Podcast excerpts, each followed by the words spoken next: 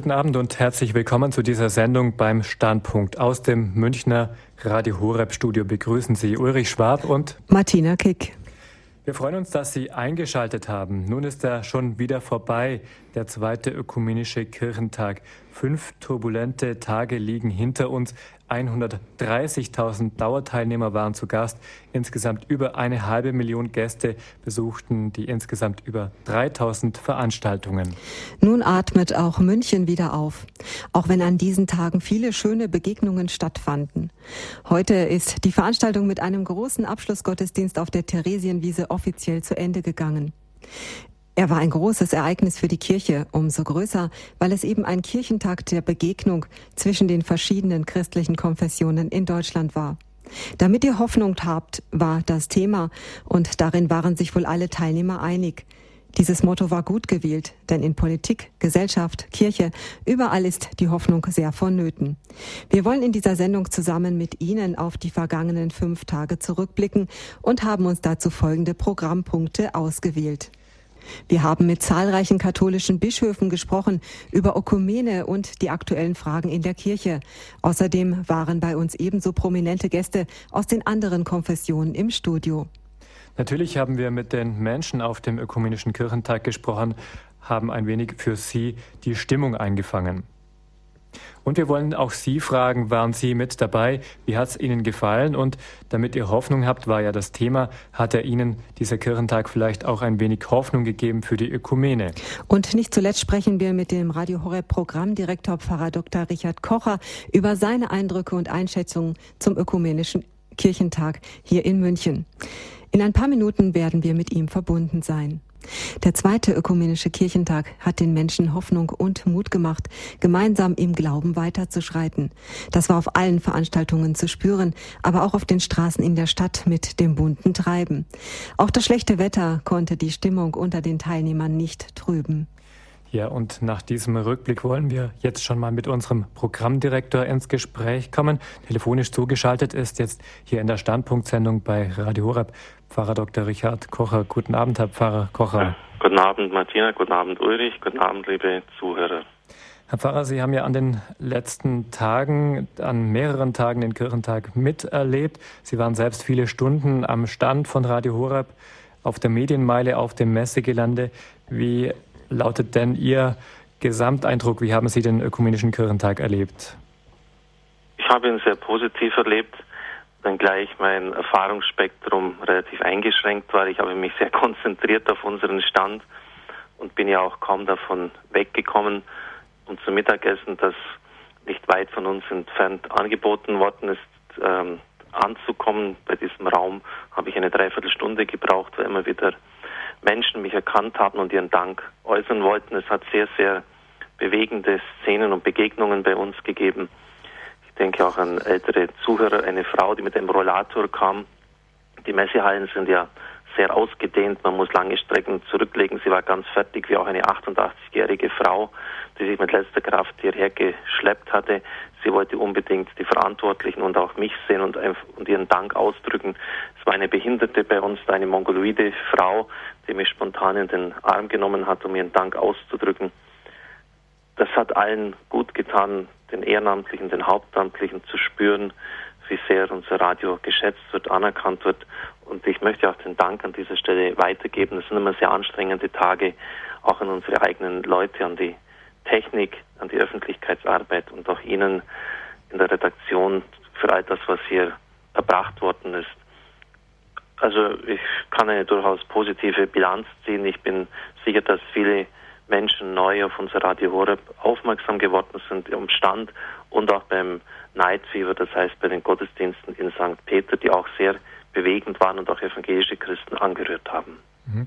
Herr Pfarrer Kor, Sie haben ja auch ein wenig mitverfolgt, was da so an Veranstaltungen auf dem Kirchentag geboten war, was da für Gottesdienste stattgefunden haben. Im Vorfeld hatten ja einige äh, Katholiken, einige Stimmen aus der Kirche auch die Sorge, dass es nicht wieder zu unerlaubten gemeinsamen Abendmahlsfeiern kommen möge, wie sie ja vor sieben Jahren in Berlin stattgefunden haben. Das hat damals ja für große Diskussionen gesorgt. Sind Sie jetzt erleichtert, dass das Miteinander auf dem Kirchentag nicht durch sowas getrübt wurde?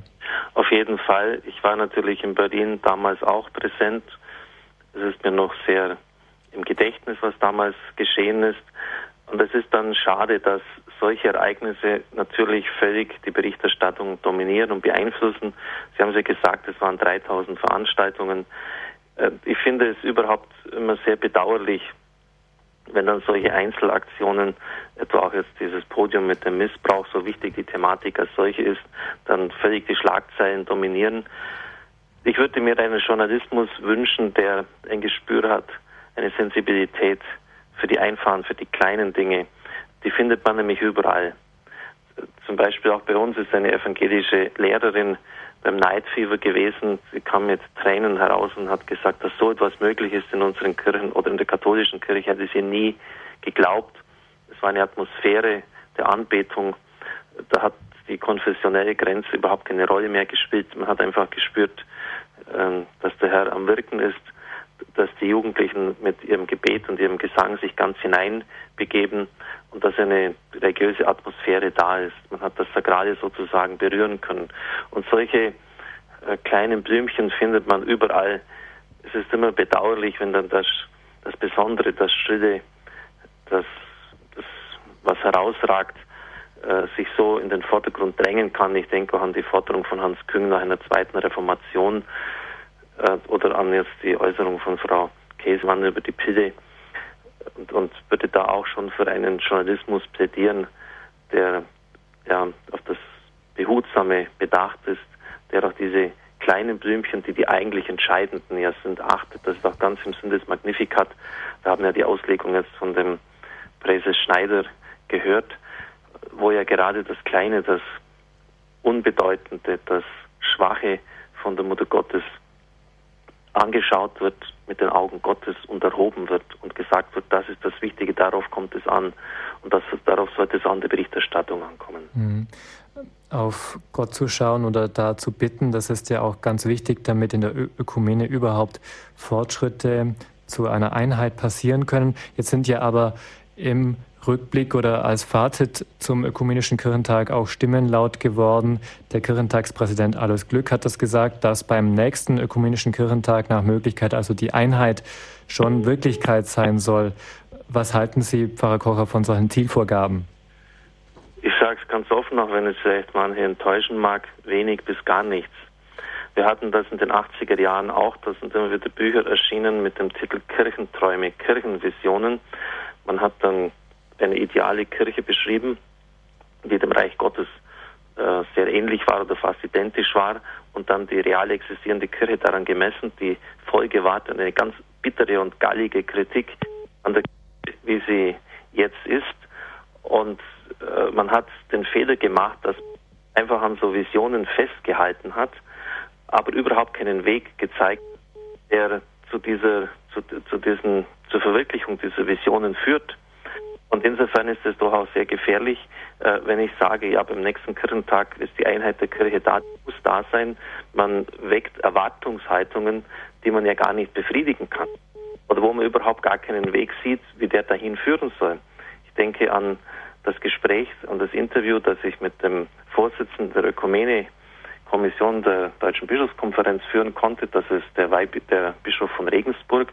Ich habe ihn auch mit diesen Thesen konfrontiert und der hat mir sozusagen ganz offiziell bestätigt, dass derzeit vom unterschiedlichen Amtsverständnis her gesehen, vom unterschiedlichen Verständnis der Eucharistie her betrachtet, überhaupt gar kein äh, Weg erkennbar ist. Das ist, wird auch im Interview festgehalten. Ich nehme an, dass wir das auch in der Morgenzeit bei uns irgendwann einmal in voller Länge ausstrahlen werden, äh, dass Wege, äh, wo man über, wo man erkennen könnte, wie die äh, Wege hier auf ein gemeinsames Gleis führen. Ich habe auch ein auf einem Blatt, gelesen, das offiziell an die Presse verteilt worden ist, wo ein katholischer Theologe zitiert wurde, der gesagt hat, es wird sehr schwierig sein, ähm, einen Weg zueinander zu finden, vor allem wenn man das unterschiedliche Abendmahlsverständnis bedenkt, die äh, Kommunion bei den evangelischen Christen, äh, wenn da Teilchen übrig bleiben, kann man das, er hat jetzt das ein bisschen sarkastisch formuliert, ich würde das nicht tun, aber es war einfach so formuliert worden, kann man das als Crouton,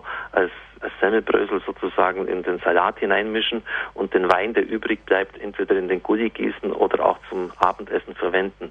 Das heißt, Und evangelischerseits glaubt man ja nicht an eine bleibende Präsenz des Herrn, also nach dem Abendmahl, über das Abendmahl hinaus. Das sind ganz wesentliche Unterschiede. Und es, es ist wirklich so, dass dann auch der Wein entweder wieder sogar in den Abguss gegeben werden kann oder wieder zurückgefüllt wird, um dann für die nächste Feier des Abendmahls verwendet zu werden. Wenn ein katholischer Christ das machen würde, ein katholischer Priester wäre auf der Stelle exkommuniziert, also die härteste Kirchenstrafe wird ihn treffen, weil er die heiligen Gestalten verunehrt hat. Nein, schon das Detail zeigt, dass einfach ein ganz unterschiedliches Verständnis noch da ist. Und solange das ist, ist es einfach unverantwortlich zu sagen, ja, wir werden das nächste Mal sicher schon die Einheit haben. Äh, wenn der verantwortliche Bischof äh, katholischerseits sagt und auch von der Weltkirche, das gedeckt ist, er, er sieht überhaupt keinen Weg dahin. Also man kann, man sollte nicht Hoffnungen wecken, die dann wie ein ungedeckter Scheck sind. Wenn man es dann einlösen mhm. möchte, äh, wird die Aggression sicher hochkommen. Ja, warum geht das denn jetzt einfach nicht? Mhm. Äh, meines Erachtens ähm, ist es aber wichtig, dass wir schon die Sehnsucht nach Einheit in unserem Herzen haben. Denn wenn, wenn, und das kommt jetzt was ganz Grundsätzliches zur Sprache, wenn die nicht da ist, wenn wir diese Wunde nicht spüren, die am Körper Christi ist, diese Teilung, dann wird der Herr uns die Einheit auch nicht schenken. Wenn wir uns einfach abfinden und sagen, ja, das ist halt so, ist jahrhundertelang jetzt verschieden gelaufen und verschieden gewachsen, wir können es nicht ändern, ist halt so, ähm, das ist, das ist sicher nicht der Wille des Herrn. Es braucht einfach, es braucht schon diese ökumenische Leidenschaft und dieses Gespür äh, im Inneren, äh, dass, dass wir einfach die Einheit zerrissen haben, auch durch unsere Schuld, durch die Schuld unserer Kirche im Lauf der Geschichte. Und inständig den Herrn bitten, dass er uns das wieder schenken möge und dass diese Sehnsucht nach Einheit bleibt. Erst wenn das da ist, dann wird Gott handeln und und, und auch konkrete Schritte zur Einheit aufzeigen. Mhm. Also Herr Pfarrer, die Sehnsucht nach der Einheit, die ist für uns Christen alle existenziell.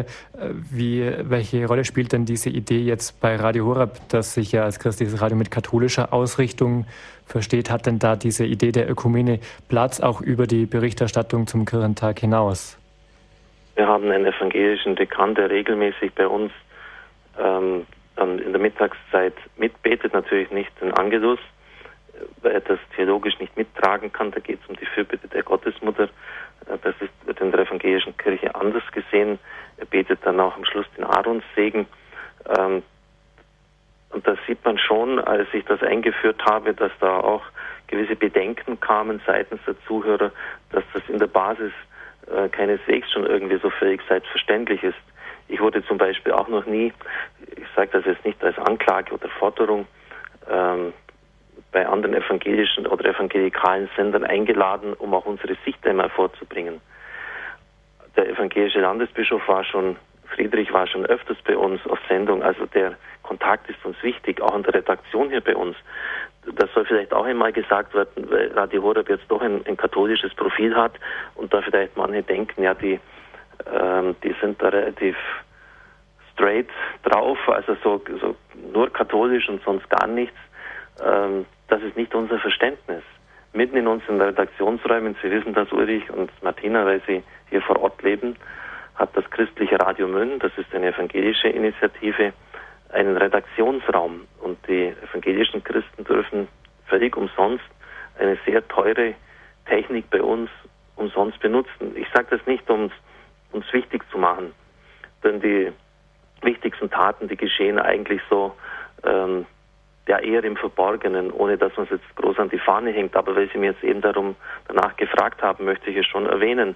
Und es sind auch dann manchmal gemeinsame äh, Lobpreisandachten möglich mit, äh, mit Vertretern von CRM und Radio Horeb. Mhm. Ähm, also da, das wird sehr geschätzt, auch von evangelischer Seite, dass wir hier äh, dieses Entgegenkommen haben. Ich habe immer auch dafür gesorgt, auch wenn wir selber manchmal Raumprobleme hatten in früheren Jahren bei uns in der Redaktion, äh, dass die evangelischen Christen in Ruhe gelassen werden, ist recht verstanden. Also dass die diese Räumlichkeiten haben, lieber schränken wir uns selber ein, als sie irgendwie zu bitten, in einen anderen Stockwerk oder sonst irgendwie hinzugehen. Mhm. Meines Erachtens zeigt sich da, äh, ob man wirklich einen ökumenischen Geist hat, ob man bereit ist, auch selber etwas zurückzustecken äh, damit der andere zum Zug kommen kann. Und ich kann es jetzt auch ganz offen verraten, ein evangelischer Bischof hat, er, als er das erfahren hat, gesagt, Radio Horeb ist einer der ganz wenigen Orte, wo er weiß, dass Ökumene auch wirklich funktioniert. Mhm. Also sollte man jetzt bei einem Sender, der jetzt vielleicht ein, ganz klares katholisches Profil hat, zunächst einmal weniger erwarten. Aber meines Erachtens zeigt sich eben genau in der Praxis, ob das einem wichtig ist oder nicht. Und dann muss man auch bereit sein, selber auch äh, zurückzutreten und gewisse Abstriche zu machen. Und da kann dann ein gewisses Klima erwachsen. Nur ein Beispiel noch. Ein Vertreter äh, dieser, äh, dieser kirchlichen Sammlungsbewegung, die ja auch bei dem CRM mitmachen, äh, kam dann zu mir und hat sich bedankt. Und ich habe dann gesagt, ich würde so gern bei euch einmal über den Rosenkranz sprechen. Das ist natürlich ein katholisches Special, da tun sich die evangelischen Geschwister schwer, äh, um darzulegen, wie ich diesen Rosenkranz verstehe und bete. Und ihr werdet sehen, es ist ein, ein völlig Christuszentriertes Gebet. Und es geht uns nicht um die Anbetung der Gottesmutter, das wird uns ja oft auch unterstellt, äh, sondern um die Betrachtung der Geheimnisse des Heils. Ich würde das so gern einmal bei euch darlegen, damit endlich auch mal gewisse Missverständnisse aus Köpfen und Herzen ausgeräumt werden können. Und hat, sie, hat das einige Zeit lang überlegt und hat gesagt, gut, ich werde Sie einladen. Also das sind doch auch Früchte, wo man dann ganz offen ins Gespräch miteinander kommen kann. Vor einigen Monaten durfte ich bei einer evangelischen Schwesternschaft auch Radio Horeb vorstellen und die Schwestern haben mir spontan eine Kollekte gemacht und mir mitgegeben, haben gesagt, sie werden mich in ihre, ihrem Gebet ähm, in der Fürbitte vor Gott äh, einstehen. Also da gibt es schon ganz tiefe äh, Begegnungssituationen für das gemeinsame Bezeugen des Glaubens. Mhm. Also das Anliegen der Ökumene gerät jedenfalls bei Radio Horeb nicht aus dem Blick. Wir bemühen uns um den ökumenischen Geist. Vielen Dank, Pfarrer Kocher. Das waren jetzt also ein Ausblick in die Zukunft und Eindrücke vom Ökumenischen Kirchentag. Vielen Dank, dass Sie die Zeit für dieses Gespräch hatten. Ja, herzlichen Dank und allen Zuhörern auch. Vergelt's Gott für das Ganze, auch den Ehrenamtlichen für das Engagement. Und Sie wissen ja auch, dass uns das Gebet um die Einheit der Christen ganz wichtig ist. Es ist ein Auftrag, den wir nicht, der unumkehrbar ist und wir sind der Ökumene im guten Sinn wirklich verpflichtet. Ich möchte das auch Ihnen allen ans Herz legen. Danke sehr. Schönen Abend, Pfarrer Kocher. Begonnen hat aber natürlich das große ökumenische Kirchenfest hier in München mit einem Abend der Begegnung. Dafür war die gesamte Innenstadt geschmückt und vorbereitet auf die Gäste von nah und fern. Die Gäste gehörten ganz verschiedenen christlichen Konfessionen an. Der Abend der Begegnung bot eine Gelegenheit zum gegenseitigen Kennenlernen und Austausch. Und es gab auch Erwartungen an das gemeinsame Kirchenfest. Elisabeth Schmidt hat sich am Abend der Begegnung für sie umgehört. Es ist wichtig, dass die christlichen Gemeinden miteinander in einer Stimme sprechen, äh, sich nicht abgrenzen, sondern eben schauen, was uns verbindet und das ist Jesus Christus und das ist sein frohes Wort, das uns eben Hoffnung gibt. Dass es mit der Ökumene allmählich vorangeht und nicht so ein schiedlich-friedliches Nebeneinander dass wir Hoffnung haben, dass unsere beiden großen Konfessionen ähm, auch zusammenwachsen, ist, denke ich, auch mal ein wichtiger Aspekt gerade bei diesem Kirchentag. Und natürlich auch viele eigene Aspekte, damit ich Hoffnung habe für eine bessere Welt in Zukunft, auch gerade in diesen Wirtschaftskrisenzeiten. Das ähm, wird auch wahrscheinlich ein großes Thema ja sein auf diesem Kirchentag. Jetzt haben Sie mich aber erwischt. Ich habe überhaupt nicht auf das Motto geachtet, sondern ich war beim ersten ökumenischen Kirchentag in Berlin und es war einfach von, von der Emotion her, von der Begeisterung der Leute so toll, dass ich gesagt habe, zweiter ökumenischer bin ich auf jeden Fall dabei. Ich wünsche, dass das, was uns trennt, nicht so sehr im Vordergrund steht, sondern das, was uns verbindet und was wir gemeinsam haben, nämlich die Sorge um den Menschen, dass das einfach wesentlich wichtiger ist. Für mich die Hoffnung. Das ist auch eine Sache, die jedes Jahr sich wiederholt, auch in Hoffnung in, in den Jahreszeiten, wenn nach so einem langen Winter, wie wir das heuer hatten, dass dann da wieder etwas wächst und wieder was weitergeht. Und es gibt einen der Glaube. Stimmen und Eindrücke vom gestrigen Eröffnungsabend waren das hier vom Ökumenischen Kirchentag in München. Elisabeth Schmidt hat diese Eindrücke eingefangen. Dass im Glauben etwas wächst und weitergeht, das ist die Hoffnung der Ökumene. Gastgeber des zweiten ökumenischen Kirchentags waren das Erzbistum München und Freising und die evangelisch-lutherische Landeskirche von Bayern. Beide haben natürlich auch Hoffnungen und Erwartungen in dieses Ereignis gesetzt. Wie diese auf Seiten der evangelisch-lutherischen Landeskirche aussahen und ob sie in Erfüllung gegangen sind, das wollte ich vom bayerischen Landesbischof Johannes Friedrich wissen, der unser Studiogast war. Landesbischof Friedrich, Sie waren auch an der Mitausrichtung des Zweiten Ökumenischen Kirchentags maßgeblich beteiligt. Haben sich Ihre Erwartungen denn bisher erfüllt? Bisher ja, ganz eindeutig. Also wir haben Teilnehmerzahlen, wie wir sie uns gewünscht haben. Der Abend der Begegnung, das war mir ein ganz großes Anliegen, dass es hoffentlich der nicht verregnet. Das war nicht der Fall. So voll habe ich die Münchner Innenstadt noch nie gesehen. Das ist ein ganz wunderbares Zeichen. Und alle Veranstaltungen, die ich bisher mitgemacht habe, haben das wirklich gehalten, was ich mir versprochen habe. Wir haben eben im Vorstand uns auch berichten lassen von den übrigen Veranstaltungen. Ja, ich denke, bisher läuft der Kirchentag sehr, sehr gut. Mhm. Welche Veranstaltungen haben Sie denn bisher besucht und welche Eindrücke konnten Sie auf dem zweiten ökumenischen Kirchentag gewinnen? Also ich komme eben jetzt von der Veranstaltung, wo es über konfessionsverschiedene Ehepaare geht, die vom Katholikenrat in Berlin veranstaltet wurde, der Cäsarrat. Und das fand ich sehr sachlich, sehr konstruktiv. Es wurden die Nöte dieser konfessionsverschiedenen Ehepaare, die wirklich beide gläubig sind, geschildert, weil sie, weil sie nicht beide zusammen zur Eucharistie gehen dürfen. Für mich als evangelischen Bischof ist die Sache da eher wesentlich leichter, weil wir eine klare Aussage haben, dass das bei uns möglich wäre. Mhm. Für die katholische Kirche, meinen katholischen Bruder und äh, Bischof Fürst, war das schwierig, aber auch er hat da sehr viel Verständnis gezeigt. Und wir haben gemeinsam überlegt, wie man weitergehen könnte, dass diese dieses Leiden von konfessionsverschiedenen Ehepaaren eines Tages hoffentlich vorbei sein wird. Mhm. Mhm. Landesbischof Friedrich, wie würden Sie die Stimmung denn unter den Christen beschreiben hier auf dem Ökumenischen Kirchentag? Also ich habe den Eindruck, dass es äh, trotz all der Probleme, auch der Probleme, die wir in Kirchen im Moment haben, doch eine sehr fröhliche und sehr gute Stimmung ist. Vielleicht nicht, kann man sie nicht als total locker bezeichnen, aber nicht belastet und nicht beschwert. Und das finde ich auch richtig so. Es soll ja auch ein Fest der Freude sein, wo man sich mit ernsthaften Themen ernsthaft beschäftigt, aber wo man auch ganz viel miteinander lacht. Ich war gestern Abend in der Veranstaltung Humor hilft hoffen ah, ja. und da habe ich den ganzen Abend lachen dürfen. Das war ganz herrlich. Man merkt es auch, das Wetter kann den Menschen die Stimmung hier auch nicht trüben. Bei den vielen Tausenden, ja sogar Hunderttausend von Menschen, die wirklich durchschwirren hier auch auf dem Messegelände und durch die ganze Stadt in München. Ja, ich denke, dass das schlechte Wetter der, den Veranstaltern in der Messe natürlich hilft, mhm. weil die Leute nicht draußen rumliegen können in der Sonne, sondern dann wirklich auch innen reingehen. Haben Sie dann auch Pläne, die Ökumene auf Landesebene nochmal zu vertiefen, über den ökumenischen Kirchentag hinaus? Landesbischof Friedrich, wie könnte das denn aussehen?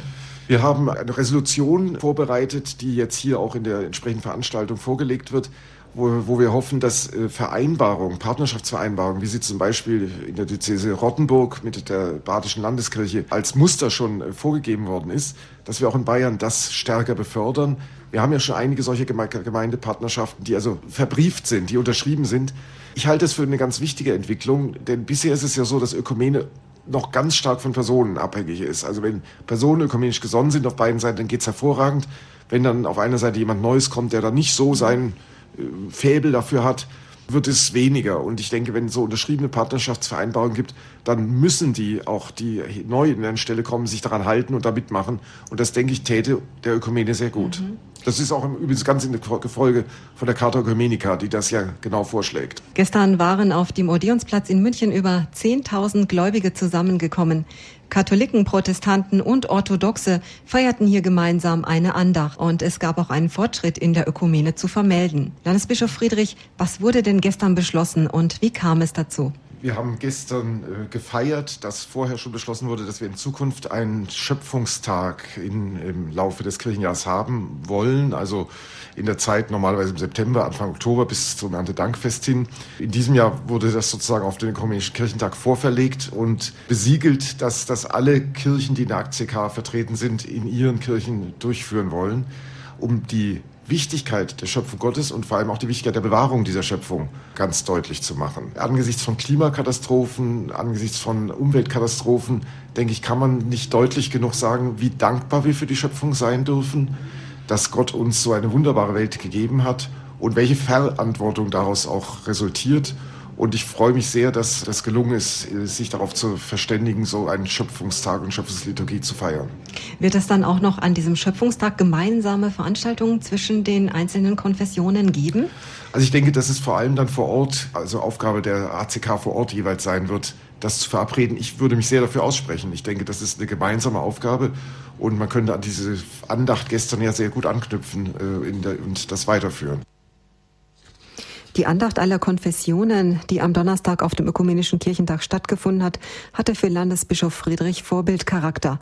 Auch der neu eingeführte Schöpfungstag soll die Einheit der Christen stärken. Ja, und diese Einheit der Christen, die muss sich derzeit auch bewähren in der Vertrauenskrise. Besonders die katholische Kirche war ja in den letzten Monaten stark mit der Aufarbeitung von Missbrauchsfällen gefordert.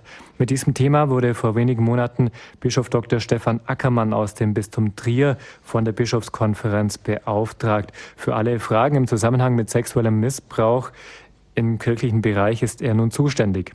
Auf dem Ökumenischen Kirchentag fand am Freitag die zentrale Veranstaltung zum Thema des sexuellen Missbrauchs statt. Darüber und über die Vorgehensweise der katholischen Kirche im Zusammenhang mit diesen Fällen hat Ralf Obmann mit Bischof Ackermann gesprochen.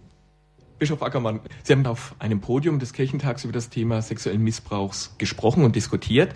Auch dort wurde wieder das Zölibat als Grund für Übergriffe von Priestern angeführt.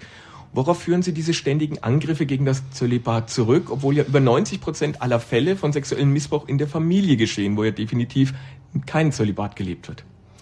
Wir spüren natürlich im Moment, dass das Thema Missbrauch auch äh, andere Themen hervorruft, die sozusagen in den Gemeinden, in den Bistümern, in der Kirche äh, auch natürlich eine besondere Brisanz haben. Und ich habe gestern auf dem Podium auch nochmal plädiert dafür, dass wir schon unterscheiden, dass wir jetzt schauen, was ist die Thematik des Missbrauchs. Und wir haben gesagt, wir wollen stärker als jemals zuvor die Perspektive der Opfer in den Vordergrund stellen und nicht der Täter der Institution und der Strukturen. Das war ja in den vergangenen Jahrzehnten so. Auf der anderen Seite sind natürlich da Fragen, die sich da stellen und dann wird immer wieder auch die Zölibatsfrage gestellt. Da sagen ja auch die Experten ganz klar, also es ist ja nicht der Zölibat, äh, ruft nicht jemand sozusagen oder fordert jemanden heraus oder forciert das, äh, dass jemand sich äh, an Kindern vergreift. Das ist eine Frage der sexuellen Präferenz, die viel früher festliegt und nicht erst dann, wenn jemand als Erwachsener das Zölibatsversprechen ablegt. Wichtig ist aber, das ist, glaube ich, der Punkt, den wir uns dann doch stellen müssen. Wie kann Zölibat in unserer Situation der Kirche, in den immer größer werdenden pastoralen Räumen, bei den vielen auch äh, Herausforderungen, die da sind und auch bei einer wachsenden Vereinzelung vieler Priester, wie kann das gut gelebt werden? Wenn Zölibat keine ansprechende Lebensform ist, nicht glaubwürdig ist, dann werden die Leute sagen, was ist da? Die Priester sind nicht froh, sie sind nur gestresst. Man hat den Eindruck, das ist keine Lebensform, die Ausstrahlungskraft hat. Und wenn sozusagen das sich stark verbreitet, dann muss uns das wirklich Sorge machen. Ich glaube, das ist der Punkt, an dem wir ansetzen müssen. Kommen wir nochmal auf Ihr Podium gestern zurück. Wie waren die Reaktionen des Publikums gestern, als Sie die Maßnahmen vorgestellt haben, die die Kirche in den letzten Monaten eingeleitet hat oder auch plant? Ja, die Reaktionen waren verhalten, so möchte ich es mal bezeichnen. Zunächst mal wurden, gab es ja zwei Statements von Pater Mertes und äh, Dr. Wunibald Müller, und in den beiden Statements wurden ja nicht nur die sozusagen engeren Fragen um die Missbrauchsthematik angesprochen, sondern auch eben Fragen von Strukturen, von Macht in der Kirche, Machtmissbrauch, priesterliches Leben und so weiter. Also das Feld wurde ganz breit eröffnet und da muss ich wirklich sagen, es ging ja um ein Podium, wo es speziell auch nochmal die Frage des Missbrauchs thematisiert werden soll, auch des Umgangs damit. Und ich habe eben darum gebeten, dass man wirklich jetzt die Opfer nicht aus dem Blick verliert und nur kirchenpolitische Themen diskutiert. Wobei ich ja weiß aus den Veröffentlichungen von beiden, also sowohl von Pater Mertes und Wunibald Müller, dass sie ja auch stark diese Perspektive haben. Nur gestern hat das dann doch eine eigene Dynamik bekommen. Ich habe dann nochmal darauf hingewiesen und gesagt, da sind Themen, die die Kirche betreffen als Kirche, die wir weiter diskutieren müssen. Ähm, aber Vorsicht, die Opfer nicht aus dem Blick verlieren. Ja gut, das Publikum hat das eher kritisch aufgenommen. Ich glaube, man hatte den Eindruck, der Bischof will jetzt die Themen, die unliebsamen Themen äh, beiseite schieben. Das war aber nicht, äh, ist nicht meine Absicht. Ich bin gerne bereit, dass wir sozusagen auch weiter diskutieren. Nur in der Situation habe ich es für unangemessen gehalten. Gut, da musste ich mit den Reaktionen dann äh, rechnen und das, was ich vorgestellt habe, was wir jetzt tun in der sozusagen Frage selbst des Missbrauchs, der Aufklärung, der Prävention, ich glaube, das hört man. Viele wussten das auch schon, aber ja, wahrscheinlich ist da auch eine gewisse Unzufriedenheit. Das müsste alles schneller gehen und so weiter. Aber da muss ich einfach sagen, ähm, es braucht ja eine gewisse Zeit, solide mit den Fragen umzugehen. Und da bitte ich um sozusagen die Geduld, dass wir uns diese Zeit nehmen. Wir werden es nicht auf die lange Bank schieben. Wir sind sozusagen hinter den Kulissen mit Hochdruck am Arbeiten. Aber es soll ja wirklich auch der Situation gerecht werden. Und je länger man redet in diesen Monaten, spürt man, wie komplex die ganze Frage ist. An der Aufarbeitung der Missbrauchsfälle arbeitet die Kirche mit Hochdruck. Das hat Bischof Dr. Ackermann nochmal bekräftigt. Der Trierer Bischof war beim Ökumenischen Kirchentag in München der Studiogast hier bei Radio Horeb. Und das von ihm mitgestaltete Podium stieß auf großes Interesse, unter anderem auch bei den Besuchern des Kirchentags, die wir nach ihren Eindrücken gefragt haben. Hat mir gut gefallen. Und auch hier die vielen Stände, die da sind. Ich habe gerade gedacht, so viel Vielfalt im Glauben, wie kann man da eigentlich eins werden? Aber es ist so toll, richtig schön hin. Gut besetzte Foren mit interessanten Themen, zum Beispiel das Forum zum sexuellen Missbrauch am gestrigen Vormittag. Ich bin heute an den ersten und einzigen Tag da. Ähm, was ich jetzt gesehen habe, war sehr gut. Wir waren heute früh bei dem Bibelgespräch mit dem Thilo Lechner und jetzt bei der Frau Kessmann. Ich fühle mich wohl, es ist in Ordnung. Wir waren zwar am ersten und am zweiten Tag etwas enttäuscht, weil die Verpflegungslage nicht so gut war. Das haben auch andere festgestellt. Aber vom Gesamtkonzept her, wir waren gestern auf einer Bibelarbeit auf dem Marienplatz, das war hervorragend. Gestern Abend haben wir ein Konzert draußen gehört, das war auch sehr, sehr gut. Und wir ah, ziemlich gut. Also die Menschen sind alle recht gut drauf und interessiert. Er gefällt mir sehr gut besonders das Zusammensein evangelisch, katholisch, andere Christen, frei, Christ, äh, frei evangelische Kirchen. Also dieses Miteinander finde ich einfach genial. Gefällt mir sehr gut. Die Leute sind sehr freundlich, finde ich. Auch in den U-Bahnen, obwohl sie sehr überfüllt sind teilweise. Ne? Aber es ist ja, sind ja so viele hunderttausend Menschen da. Also es ist toll. Ich bin gern hier. Ich bin ganz entspannt. Habe mir ein gutes Programm rausgesucht empfinde hier eine, eine gute Atmosphäre. Den Menschen hat es gefallen auf dem Ökumenischen Kirchentag hier in München. Darüber berichteten auch die Medien. Ja, und die Berichterstattung ist auch unser nächstes Stichwort, denn wie einflussreich die Medien gerade in den letzten Monaten in das Wirken der Kirche eingegriffen haben, das hat die Berichterstattung über die Missbrauchsfälle in der Kirche schmerzlich vor Augen geführt. Vielen Christen hat sich daher die Frage gestellt, wie sich die Kirche in Zukunft besser in der Öffentlichkeit und in den Medien präsentieren kann. Verantwortlich für die Medienarbeit in der Deutschen Bischofskonferenz ist der Bischof von Rottenburg-Stuttgart, Dr. Gebhard Fürst. Auch er war Gast auf dem zweiten Ökumenischen Kirchentag und hat unser Studio besucht. Ralf Oppmann hat ihn gefragt, wie er das Auftreten der Kirche in den letzten Monaten in den Medien beurteilt. Herr Bischof Fürst, Sie sind in der Deutschen Bischofskonferenz für die Medien verantwortlich. In zahlreichen Medien wurde das Geschehen beim ÖKT ja nur auf das Fehlen eines gemeinsamen Abendmahls reduziert. Wie sehen Sie diese Art der Berichterstattung jetzt, dass der ÖKT eigentlich nicht als das Ganze, sondern nur auf diese eine Frage reduziert wird? Also diese Fokussierung auf das gemeinsame Abendmahl zeigt natürlich, äh, wie stark die Erwartung der Menschen ist in diese Richtung. Aber wir dürfen das auch nicht, dass diesen ganzen ÖKT in seiner ganzen Breite einfach nur auf dieses Thema begrenzen. Es ist ja wirklich eine grandiose Sache, dass wir zwischen der evangelischen Kirche, der katholischen Kirche und manchen auch Kirchen im ACK-Bereich so eine große Veranstaltung über so viele Tage mit so viel Interesse und so viel unterschiedlichen Facetten zusammen erleben. Der Reichtum des Christentums in den verschiedenen Konfessionen, in den verschiedenen Aktivitäten, von der Liturgie äh, über, über äh, sage ich mal, bis hinein in Umweltengagement oder Friede, Gerechtigkeitsfragen, gesellschaftspolitische, kulturelle Fragen. Das ist ja ein Reichtum. Da sind hier so viele Menschen hier gegenwärtig, die etwas darüber wissen möchten, die aber auch selber kompetent sind in diesem Bereich. Und da aufeinander zu hören, voneinander zu lernen, das ist sicher eine große Sache, die möglich ist. und darf nicht nur von einem einzigen Thema total dominiert werden. Das Verständnis für Glaubensfragen in vielen Redaktionen ist ja oft sehr gering und leider wird ja gerade diese Vielfalt, über die wir gesprochen haben, nicht sehr repräsentativ dargestellt in den Medien. Wie glauben Sie, kann durch eine verbesserte oder geänderte Medienarbeit der Kirchen hier eine Verbesserung geschaffen werden, dass die Redaktionen das stärker wahrnehmen? Also wir haben ja ein Institut in München, das Institut für die Förderung publizistischen Nachwuchses. Wir wollen Menschen heranbilden, befähigen, auch professionell schulen, dass sie als Personen in den Zeitungen, in den unterschiedlichen Medien, Radio, Fernsehen, aber auch Internet präsent sind, die dann aus ihrem Wissen heraus, aus ihrer Verwurzelung in der Kirche, im Gottesglauben, äh, diese Themen als Personen herüberbringen.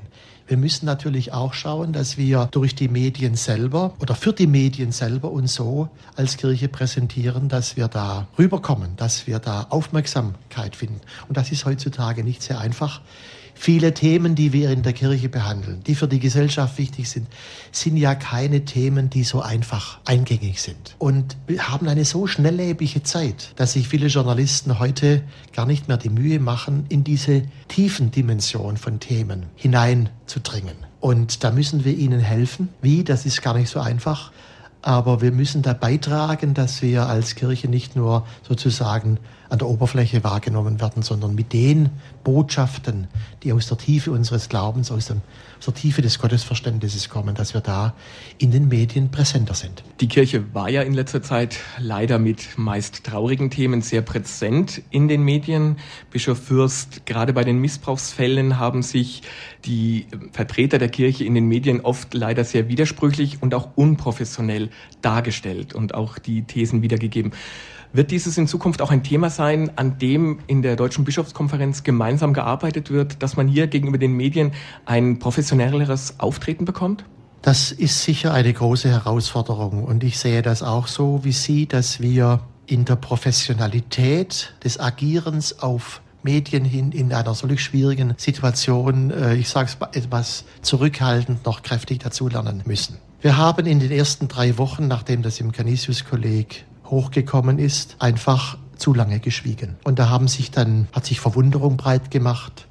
Es haben sich Fantasien äh, ausgeprägt, ob wir denn das aussitzen, verschweigen wollen und so weiter. Und dann hat sich ein großer Erwartungsdruck aufgebaut auf die Bischofskonferenz hin. Und von keiner Bischofskonferenz kann man erwarten, dass sozusagen in zwei, drei Pressekonferenzen oder Statements oder zwei, drei Tagen dann, dass dieser ganze Stau, äh, die ganze Erwartung äh, aufgebrochen wird. Also ich stimme Ihnen zu, wir müssen da miteinander reden. Wir sind allerdings in der katholischen Kirche in Deutschland 27 Ortskirchen. Und diese Ortskirchen haben Gott sei Dank ihr eigenes Leben. Sie sind näher am Menschen, in den Landschaften, in den Mentalitäten, von Norden bis Süden, vom Osten und zum Westen. Die Gesellschaft erwartet aber von uns eine Reaktion wie in einem Großkonzern, wie in einer Zentrale. Die Gesellschaft erwartet von uns eine autoritativ durchstrukturierte Kirche, wo quasi auf Befehl von oben plötzlich eine allgemeine Sprachregelung herrscht. Und das ist ja auch etwas, was kritisiert wird, dass wir eine so hierarchische Struktur sind, ohne Freiheit, ohne Nähe, alles von oben nach unten. Auf der anderen Seite fordern gerade Medien, die das kritisieren, fordern von uns jetzt in so einer Situation so etwas ein. Aber ich gebe Ihnen zu, wir müssen ein einheitlicheres Bild in der Öffentlichkeit geben. Kommen wir zu erfreulicheren Themen, kommen wir zurück zum ÖKT. Glauben Sie, dass von dem ÖKT so ein Signal wie von einem Leuchtturm, das weit in die Welt hinaus strahlt, ausgehen könnte für die Ökumene, für die Zukunft? Nun, wir sind in einer schwierigen Situation, die jetzt äh, in den letzten Wochen, Monaten uns als Kirchen wirklich heimsucht und unglaublich beschäftigt. Und das dämpft da und dort etwas. Aber wenn wir genauer hinschauen und wenn ich, was ich mir wünsche, in der Presse auch sehe, dass äh, hier ein, eine große Menschenzahl, über 100.000 zusammen sind, die aufgrund ihres Gottesglaubens zusammen sind, ihres Christseins zusammen sind und überzeugt sind, dass wir der Gesellschaft, uns selber auch, etwas zu sagen haben, von Gott her, dann hat das schon eine Leuchtturmfunktion. Und Unsere Gesellschaft bei aller Kritik der Kirchen im Augenblick hofft darauf Und bei einer großen ZDF-Diskussion hat das auch der Innenminister in einer Weise ausgedrückt, wie wir es als Kirchen gar nicht immer so sagen können im Augenblick. Er hat sich gewünscht, dass die Kirchen in Deutschland starke Kirchen sind, selbstbewusste Kirchen sind, dass sie die Botschaft für die Menschen von Gott her herüberbringen zum Wohl, zum Heil der Menschen. Heute waren Sie auf einer Podiumsdiskussion, wo es auch um ein großes Thema der Ökumene geht, und zwar um die Problematik der konfessionsverschiedenen Ehen, die ja nicht gemeinsam einen Gottesdienst am Sonntag besuchen können, aufgrund der Problematik des Abendmahls und der Eucharistie. Sehen Sie hier für die Zukunft vielleicht einen Weg, dass hier eine Lösung geschaffen werden kann, um diesen Menschen ein gemeinsames Glaubensleben zu erleichtern? Ich kenne viele Konfessions verbindende Ehen, wo das auch geschieht, dass sie, sie, sie leben aus ihrem Gottesglauben, sie leben aus der Christusbeziehung, äh, sie, äh, sie leben auch aus dem gemeinsamen Gebetsleben und so weiter. Das ist schon eine sehr große Stärkung. Umso mehr schmerzt es natürlich, dass man bei den Gottesdiensten dann nicht gemeinsam an den gleichen Tisch zur Kommunion gehen darf. Wir müssen der Bischofskonferenz uns diesem Thema noch einmal neu stellen. Es gibt Ansätze auch des Lehramtes vom Papst her, der sagt, in besonderen Situationen muss es doch möglich sein, auch jemand, der nicht volles Kirchenmitglied ist, den Zugang zur Eucharistie, zur Kommunion zu erschließen. Natürlich nicht bedingungslos, sondern wenn der Glaube, der da gefeiert wird und wenn der Glaube an die Kommunion mit Christus, die da stattfindet, wirklich geteilt wird, dass dann eine Möglichkeit erschlossen werden soll, dass das auch wirklich geschieht. Dann hoffen wir, dass doch in dieser Richtung gerade für diese Problematik vielleicht auch ein Signal ausgeht. Ich bedanke mich für dieses Gespräch, Bischof Fürst. Vielen Dank. Danke. Für die Teilnahme von Nichtkatholiken an der Eucharistie muss es also Bedingungen geben, über Streitpunkte Streitpunkte in der Ökumene und die Medienpräsenz der Kirche hat Ralf Obmann mit Bischof Dr. Gebhard Fürst aus Rottenburg-Stuttgart gesprochen. Sie hören Radio Horeb mit der Sendung Standpunkt. Wir berichten heute in Ausschnitten von den vergangenen fünf Tagen beim ÖKT hier in München. Am Freitagabend fand auf dem Münchner Odeonsplatz eine vielbeachtete orthodoxe Vespa statt. 20.000 Teilnehmer besuchten das gemeinsame Liebesmahl Agape nach orthodoxem Ritus. Dabei teilten sie Brot, Äpfel und Kräuter bei der Feier, die in den orthodoxen Kirchen als Artoklasia bezeichnet wird. Was das heißt unter anderem, darüber hat Elisabeth Schmidt mit einem Vertreter der orthodoxen Kirchen beim Kirchentag gesprochen. Erzbischof Longin von Klien ist der ständige Vertreter der russisch-orthodoxen Kirche in Deutschland. Herr Erzbischof, wie kann denn Ihrer Meinung nach Ökumene wirklich gut gelebt werden, gut funktionieren und dann auch vorangetrieben werden? Ökumene kann man erst dann gut gelebt werden, wenn wir akzeptieren diese Verschiedenheiten, welche wir haben. Jede muss haben seine eigene Tradition, jede muss haben seine eigene Geschichte, und jede muss haben seine Freiheit. Wenn wir diese akzeptieren und nicht verlangen von anderen Seite, dass sie müssen unbedingt unsere Meinung zustimmen, da können wir mit vollen Ehrfurchten und mit voller Liebe miteinander leben. Voneinander lernen, das ist ja eigentlich auch ein Teilmotto dieses Kirchentages. Was fasziniert oder was interessiert Sie zum Beispiel an der katholischen Kirche? Wir können sagen, diese Interesse, welche bei Jugend ist. Heutzutage wir leben in säkulare Welt. Alles ist in Konsumgüter und so, aber Jugend kommt in die Kirche. Jugend sucht was. Obwohl Welt hat sehr viele Werte verloren trotzdem Leute da suchen. Und wir müssen hoffen, dass katholische Kirche wie auch evangelische Kirche und wir Orthodoxen auch, dass wir können diese Werten übermitteln, weitergeben, damit auch sie bleiben. Von katholischer Seite hat jetzt der Papst mehrmals schon den Wunsch bekündet, einen Besuch in Russland zu machen. Ist das von Ihrer Sicht her der richtige Zeitpunkt schon dafür? So wie mir bekannt ist, Papst Benedikt XVI. weiß ganz genau, wann wir in unsere Fragen, welche offen noch stehen, näher kommen. Nachdem da kann eine Begegnung zwischen den Patriarchen Kirill und zwischen ihm da stattfinden, weil diese darf keineswegs sein, eine Show. Diese muss eine Begegnung sein, wo werden dann entsprechen und auch beabschieden Dokumenten über Zusammenarbeit, welche wir können dann zusammen machen. Welche großen Unterschiede sehen Sie in der Lehrmeinung der orthodoxen Kirche und dann der katholischen Kirche? Natürlich nie eine von diesen Unterschiede, welche zwischen uns sind. Diese ist Funktion des Papstes, das ist die Unfehlbarkeit des Papstes. Wir sehen, dass Papst ist einer von Patriarchen, die Primus unter pares, dass er ist nicht Befehlsgeber für alle anderen. Dieser ist ein Problem. Andere können wir da auch entsprechend über Glaubenbekenntnis.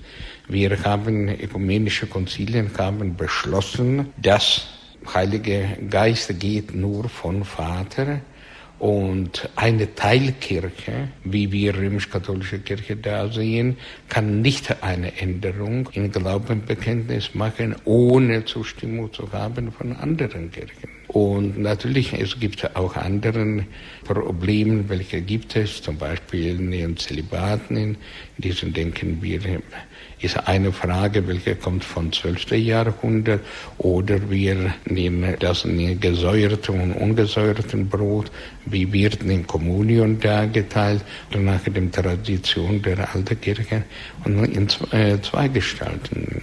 Neben der Eucharistiefeier, neben der heiligen Eucharistie, gibt es in der orthodoxen Kirche auch einen Brotritus. Worum handelt es sich dabei? Arthoklassia ist Brotsegnung. Besonders vor großen Feiertagen haben gesegnet Brot und diese Brot haben da geteilt in auch dem Gläubigen. Warum? Weil sie haben meistens Gottesdienst dauert die ganze Nacht. Und dann die Leute waren da auch hungrig. Und da war dann Brot wurde gesegnet und wurde geteilt an Leute, die teilgenommen haben an Gottesdiensten, damit sie könnten sich ein bisschen verstärken und haben da gegessen dieses Brot und damit sie auch nicht in Ohnmacht dann fallen. Heutzutage diese lange Gottesdienste sind meistens geblieben nur in die Klöstern. Aber diese Tradition, diese Brotsegnung, Weinsegnung, Ölsegnung, Weizenkornsegnung, diese ist da geblieben und diese in ganze orthodoxe Welt wird auch da benutzt. Die Brotsegnung ist ein zentraler Bestandteil der Liturgie in der orthodoxen Kirche. Über dieses Ereignis hat Elisabeth Schmidt mit Erzbischof Longin gesprochen, dem Vertreter der russisch-orthodoxen Kirche in Deutschland.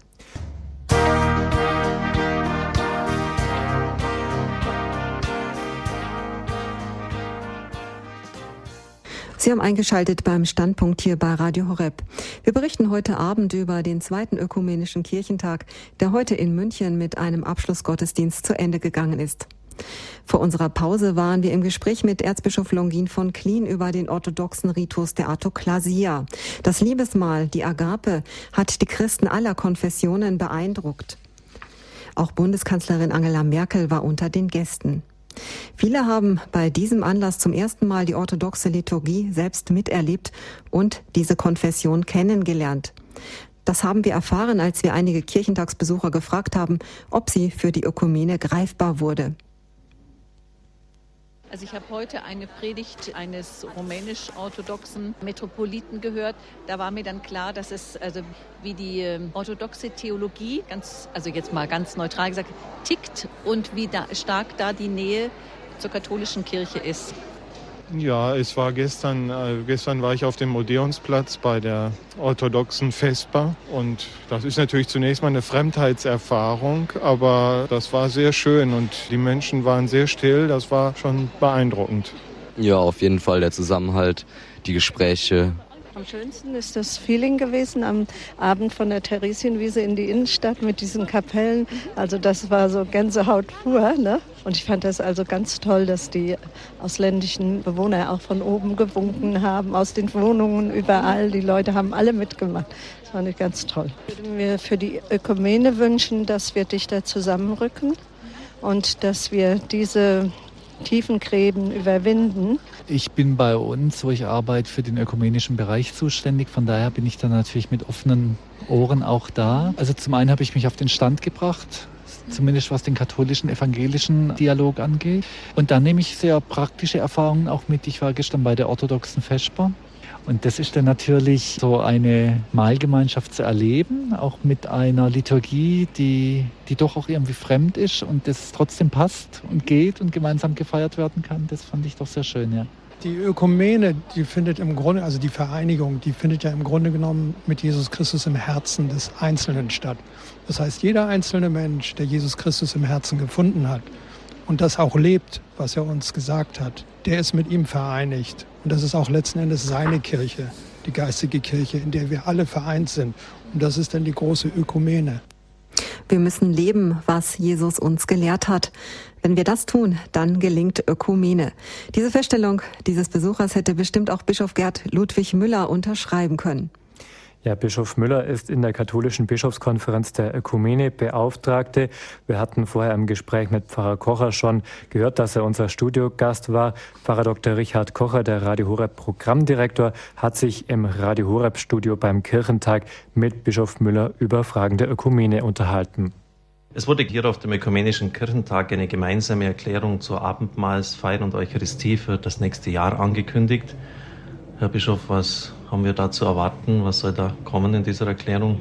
Ich weiß jetzt nicht, wer das angekündigt hat. Jedenfalls ist das nicht in den offiziellen Gremien. Privatinitiative ist natürlich, mhm. äh, gibt es immer auch in einzelnen theologischen äh, Gesprächskreisen, ähm, durch auch immer Weiterarbeit an diesem äh, Thema. Mhm. Aber ähm, jetzt in diesem Sinn, dass jetzt etwas äh, Gemeinsames in Vorbereitung wäre, so wie bei Augsburg 1999 die Erklärung zur Rechtfertigungslehre von offizieller weltkirchlicher Seite, ist, glaube ich, jetzt noch nicht im, auf dem Wege. Äh, was jetzt eigentlich fortgeführt wird, das ist, bin auch da der Co-Vorsitzende auf dieser Weltebene des Lutherischen Weltbundes und des Einheitsrates, dass eben das, was von der Rechtfertigung gesagt wird, nun auch umgesetzt wird auf ein gemeinsames Verständnis der Taufe mhm. hin. Aber auf bilateraler Ebene oder auch äh, nationaler Ebene gibt es natürlich und gab es immer wieder auch Gespräche zum Verständnis der Eucharistie, aber auch des evangelischen Abendmahles, wie man schon an dem unterschiedlichen Sprachgebrauch ja. sieht handelt es sich nicht um zwei deckungsgleiche Verständnisse dessen, was Christus uns als Stiftung hinterlassen hat. Und da liegt ja das Problem, dass wir in auch wichtigen Fragen des Glaubens im Kirchenverständnis, Eucharistieverständnis, auch bei anderen Sakramenten doch auch eine gegensätzliche Auffassung haben. Ja, die sind leider vorhanden. Es ist schon ein Thema, das auf den Fingern brennt, das diskutiert wird. An dieser Stelle, wo Sie jetzt sitzen, war der evangelische Landesbischof Friedrich. Er hat berichtet, dass bei orthodoxen, katholiken, evangelischen Christen jetzt schon eine Segnungsfeier war, wo dann gesegnetes Brot geteilt worden ist. Hat aber ganz klar gesagt, das ist kein eucharistisches Brot. Mhm. Das kann man natürlich jetzt unterschiedlich sehen. Irgendwie so ein, ein Versuch doch, äh, wie er es formuliert hat, wo man eben miteinander zusammensitzt, wie Christus im Abendmahlsaal und miteinander isst. Auf der anderen Seite, ich möchte jetzt keine Öl ins Feuer gießen und auch jetzt nicht verschärfen, kann man auch sagen, wir müssen aufpassen, dass es keine Verunklarung gibt. Wie stehen Sie denn zu solchen Annäherungsversuchen? Wie, wie beurteilen Sie das als zuständiger Ökumenebischof? Ja, dieser Brauch, dass auch nach der Eucharistiefeier im orthodoxen Bereich gesegnetes Brot verteilt wird. dieser Brauch existiert ja seit langem. Da haben wir vielleicht ein gewisses Pardon auch bei uns in Agape mhm. feiern. Nach Gründonnerstag, Abendmahlsgottesdienst, äh, versammelt sich dann die Gemeinde bei Wein und auch äh, Brot, um einfach noch diesen Tag so ausklingen zu lassen, auch die Gemeinsamkeit auch noch etwas weiter zu führen. Und auch wenn ich an orthodoxen Eucharistiefeiern teilnehme, gehe ich natürlich nicht zur Kommunion, eben weil doch die volle Einheit der Kirche nicht gegeben ist. Aber das gesegnete Brot wird dann eben auch an alle ausgeteilt, um dann doch auch eine tiefe Gemeinschaft brüderlicher, schwesterlicher Art sich zu zeigen. Also von orthodoxer Seite geht es ganz bestimmt nicht darum, die Sakramente mit mhm. bestimmten anderen Zeichenhandlungen zu verwischen. Evangelischer Seite ist natürlich äh, so kein klarer Sakramentsbegriff, wie das katholischen orthodox eben ist mit den sieben Sakramenten, die sich dann von den Sakramentalien und anderen Riten und Zeichen ganz klar unterscheiden.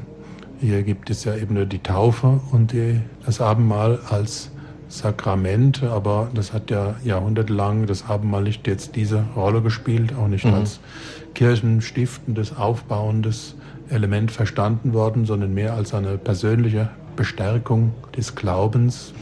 Herr Bischof, Sie sind für Ökumene zuständig. Es ist ein ökumenischer Kirchentag. Befördern solche Ereignisse die Ökumene? Ist es eine so unglaubliche Vielfalt? Es geschieht einfach emotional eine Annäherung, einfach durch den Austausch, die Begegnung untereinander. Wie erleben Sie das Ganze hier?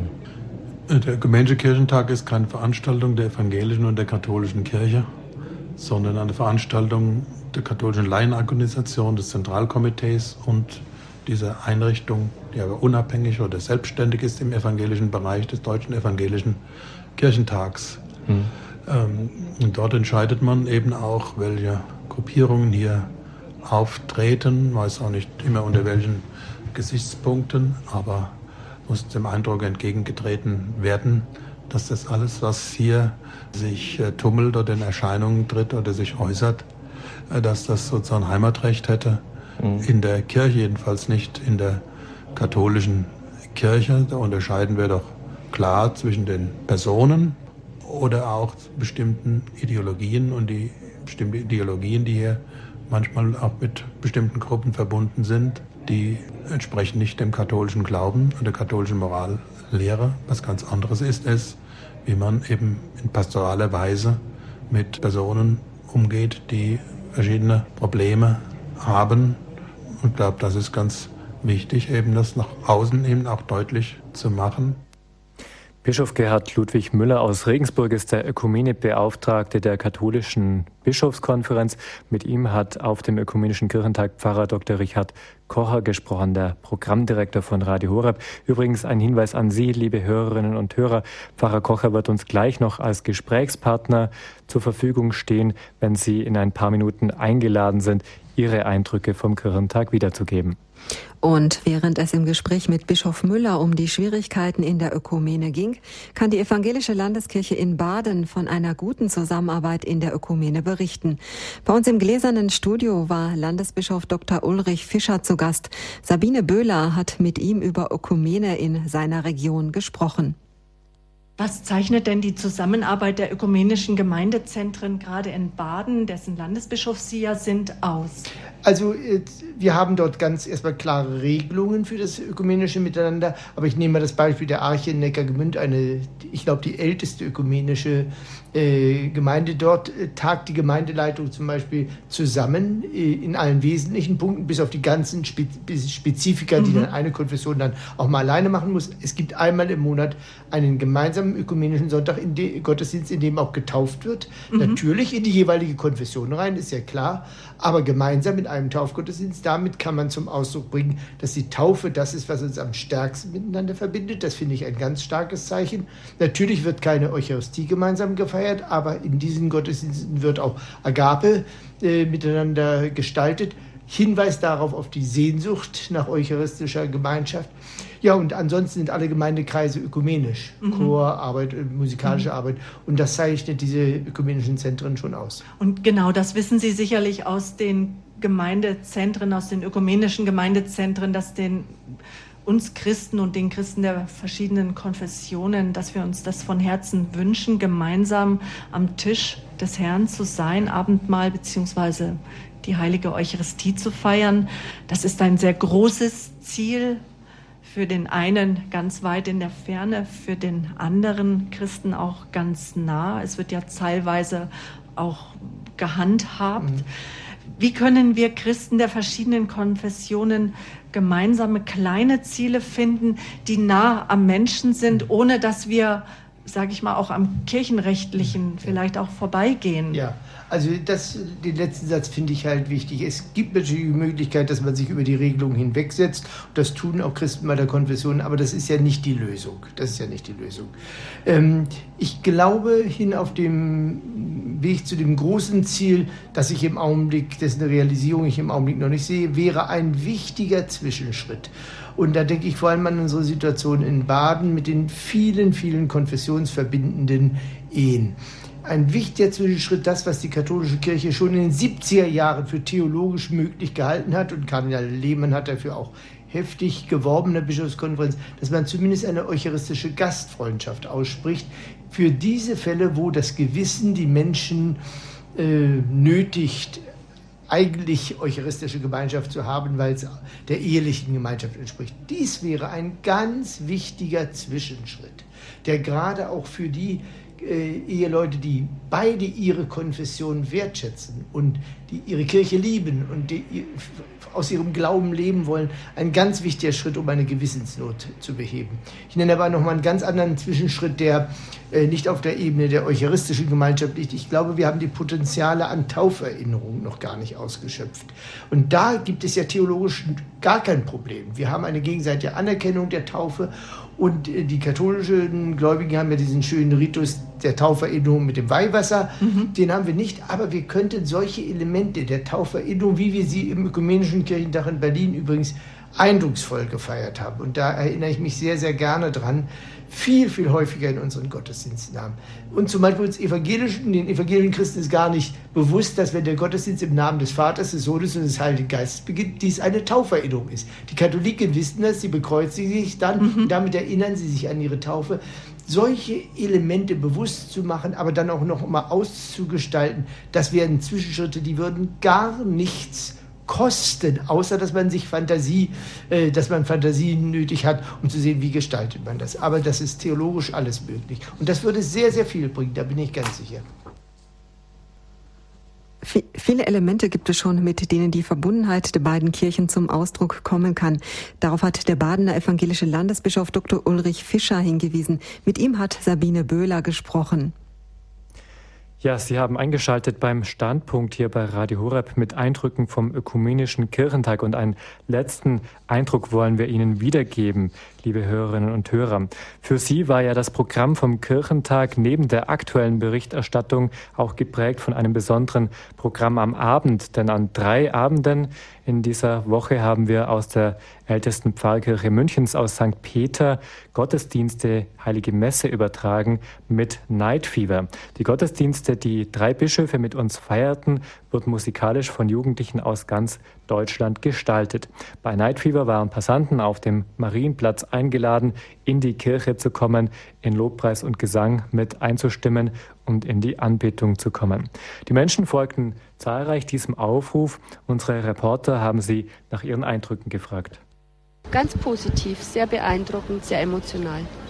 Also ich fand es schon überraschend, wie einem die Stimmung gleich gefangen nimmt. Ich finde es ein sehr schöner Tagesabschluss, einfach nochmal zur Ruhe zu kommen und ins Gebet zu finden. Also ich fand es gut, mir hat es voll gut gefallen schöne Atmosphäre, sehr friedlich. Es ist, glaube ich, eher so das Lockere und das Ungezwungene, ja. weil Gottesdienst ist doch sehr Liturgie und Ritus gebunden ja. und hier ist es eben eher freier. Und wenn einem zum Tanzen ist, dann kann man auch einfach tanzen und in der Liturgie kann man das nicht machen. Ich finde auch, dass irgendwie das Gemeinschaftsgefühl hier besonders stark ausgeprägt ist. Also irgendwie kommen alle einfach so zusammen, ohne dass es zwanghaft ist oder sowas und das überträgt sich irgendwie auch von der Stimmung her. Ich glaube, es war in den letzten Tagen immer etwas Berührendes, aber auch ausgesprochen tiefer Gesang. Also mit einer ganz großen Tiefe, die man richtig spüren konnte und die, ich glaube, auch eine besondere Resonanz diesmal gefunden hat. Oh, wunderschön. Die vielen jungen Leute da und die Kerzen, das ist herrlich. Letzte würde ich hier bleiben, bis zumachen. Das war wirklich schön. Mhm. Also das Ganze, die, die ganze Atmosphäre. Die jungen Leute, die knien dort und, und also Gott sei Dank gibt es sowas noch. Jung und alt waren also begeistert und feierten gemeinsam. Und an dieser Stelle laden wir Sie, liebe Hörerinnen und Hörer, ein, uns Ihre Eindrücke vom Ökumenischen Kirchentag hier in München mitzuteilen. Wie haben Sie den Kirchentag erlebt? Hatten Sie bestimmte Erwartungen an das große ökumenische Ereignis und hat sich Ihre Erwartung erfüllt? Rufen Sie uns an unter 089 517 008 008. Pfarrer Dr. Richard Kocher, unser Programmdirektor bei Radio Horeb, freut sich schon auf Ihren Anruf. Wählen Sie die 089 517 008 008 und teilen Sie uns Ihre Eindrücke vom zweiten ökumenischen Kirchentag in München mit.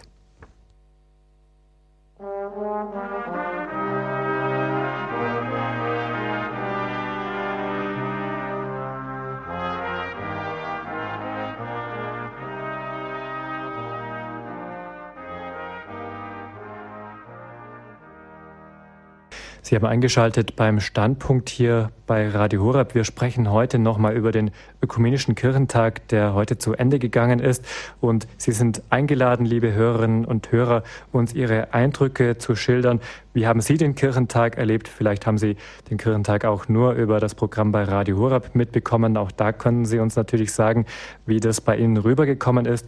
Aber vielleicht haben Sie ja auch wirklich teilgenommen vor Ort und haben da die Stimmung miterlebt. Alles das interessiert uns jetzt, wenn Sie sich dazu melden wollen dann wählen Sie die 089 517 008 008.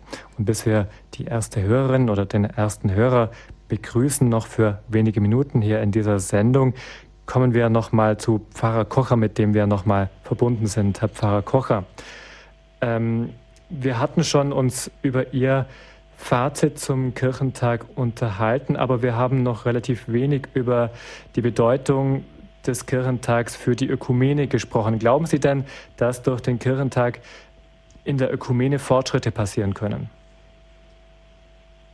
Es ist auf jeden Fall wichtig, dass man sich begegnet und austauscht, ähm, dass hier einfach ein Miteinander möglich ist.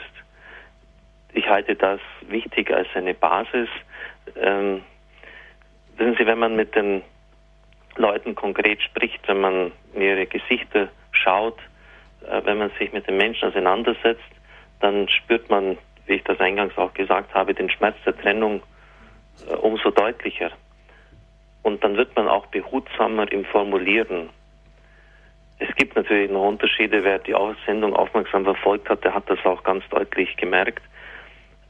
Und mir als Verantwortlicher des Radios war es immer ein Anliegen, wenn Unterschiede sind, dann so sacht und behutsam wie immer nur möglich sie zu formulieren und immer versuchen mitzudenken, jetzt bei mir am Mikrofon wird ein evangelischer Christ sitzen, wie, wie nimmt der das auf?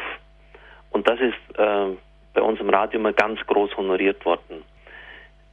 In der Vergangenheit, leider habe ich jetzt selber äh, Standpunkt nicht mehr moderieren können, aufgrund meiner Krankheit schon fast zwei Jahre nicht mehr, aber es war immer meine Sendung am Sonntagabend, haben oft evangelische Christen angerufen und es würde mich jetzt auch freuen, wenn solche sie ins Programm einbringen würden, wenn sie sagen würden, ich höre Radio Horeb und es freut mich, dass hier in gar keinster Weise auch nur irgendein polemischer Ton gegen, die Evangel gegen unsere evangelischen Christen angeschlagen wird. Dann haben wir unser Ziel erreicht. Also so, dass immer sich bewusst halten, wer sind denn diese Menschen? Äh, wer sind denn diese Personen, die einen anderen Glauben haben? Dann, dann wird man auch, wenn man das einfach so erlebt, wenn man mit denen zusammensitzt, dann, dann wird man auch sehr vorsichtig, sehr behutsam im Formulieren, ohne die Klarheit des eigenen Bekenntnisses aufzugeben. Aber man wird dann wirklich auch einen irenischen Geist haben, das heißt einen, einen der auf, auf Frieden und Versöhnung ausgerichtet ist, der jetzt nicht unbedingt immer wieder das, ähm, das Trennende zelebriert, sondern der wirklich auch versucht, miteinander Wege zu finden, wie wir sie übrigens auch in unserem Studio tun. Wenn es sich mit evangelischen Christen eine Dankandacht feiere, dann muss ich halt nicht jetzt gerade Marienlieder raussuchen, wenn ich weiß, dass der andere einfach nicht kann oder dass er hier Schwierigkeiten hat. Dann, dann nehme ich halt Lieder heraus, die Jesus Christus verherrlichen, unseren gemeinsamen Glauben in den Mittelpunkt stellen, dann achte ich eben darauf, ähm, was könnte denn für den anderen problematisch sein. Und dann provoziere ich eben nicht auf diesem Gebiet. Und da ist äh, vieles natürlich in diesem atmosphärischen äh, möglich und gewachsen. Und das wird sich auch konkret in Aktionen vor Ort zeigen. Dessen bin ich mir sicher. Mhm. Jetzt war ja das Thema des Kirchentags, damit ihr Hoffnung habt. Ähm, wir haben uns schon drüber gesprochen, wir haben schon drüber gesprochen, dass ähm, man nichts übers Knie brechen darf, dass also die theologische Diskussion wirklich ihre Berechtigung hat, die einfach noch zu Ergebnissen kommen muss zwischen den Konfessionen. Glauben Sie, dass jetzt von der Veranstaltung äh, trotzdem so ein Zeichen der Hoffnung ausgehen kann in die Kirchen hinein, aber auch in die Gesellschaft hinein, Pfarrer Kocher? Ich hoffe es natürlich. Wie sich das konkret zeigen wird, äh, bleibt abzuwarten. Wir dürfen ja nicht vergessen, die Zeit der Annäherung ist ja erst seit dem Zweiten Vatikanischen Konzil eingeleitet worden. Das, das sind ja Denkprozesse, die Gewohnheiten, die sich seit Jahrhunderten unterschiedlich eingependelt, eingespielt haben, ähm, angreifen und die überwunden werden müssen. Jemand hat mal gesagt, wir sind in der Ökumene jetzt im Tal unterwegs, jetzt geht es erst den Berg mal richtig rauf, also wo es dann echt ans Eingemachte geht, wo Schwierigkeiten sind.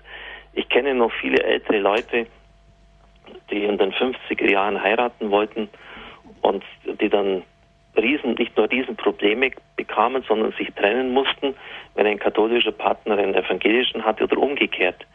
Oder als ich in Nördlingen ähm, nach der Priesterweihe eingesetzt war oder das Diakonatspraktikum machte 1985, da haben mir die Christen dort erzählt, dass es noch gar nicht so lange her war, dass die Evangelischen bei der Fronleichnamsprozession ähm, unserer Leute, als mit dem Allerheiligsten durch die Gemeinde gegangen worden ist, äh, zufällig Mist auf der Straße, also beim Mist ausstreuen auf den Feldern, als sie hinausgefahren sind, verloren haben. Und die unseren natürlich nicht faul. Die, die haben den Evangelischen, wenn sie zum Buß- und Betag gegangen sind, zugeprostet. Also das dürfen wir ja nicht vergessen. Das ist ja erst, das ist ja noch in der Erinnerung vieler Menschen lebendig, dass hier eine ganz erhebliche Polemik, äh, ja, verbunden auch mit Hass, äh, vorhanden war. Und, und solche äh, Situationen überwindet man nicht von heute auf morgen. Also da müssen wir schon äh, geduldig sein und meines Erachtens wird nur die Besinnung auf die Tradition, wie hat man es von Anfang an verstanden, wie ist es von Anfang an der Bibel grundgelegt worden, uns weiterhelfen. Und ich hoffe, dass wir auf diesem Weg natürlich vorankommen.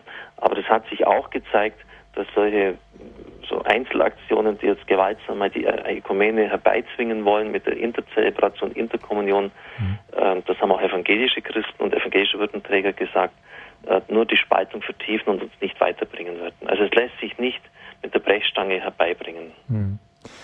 Herr Pfarrer Kocher, Sie haben uns schon berichtet von Ihren Begegnungen mit Bischöfen, mit Hörern beim Stand von Radio Horeb auf dem Kirchentag. Was bringt eigentlich die Teilnahme äh, von Radio Horeb bei so einer Veranstaltung für einen Nutzen? Also ist das hauptsächlich eine Chance der Öffentlichkeitsarbeit oder warum ist es Ihnen wichtig, bei solchen Veranstaltungen dabei zu sein? Es ist ähm, wichtig, dass die Zuhörer, Münden ist ja unser Stammland, dort hat mit Siegfried Dobelsberger 85 alles begonnen, dass die Zuhörer den Verantwortlichen begegnen können.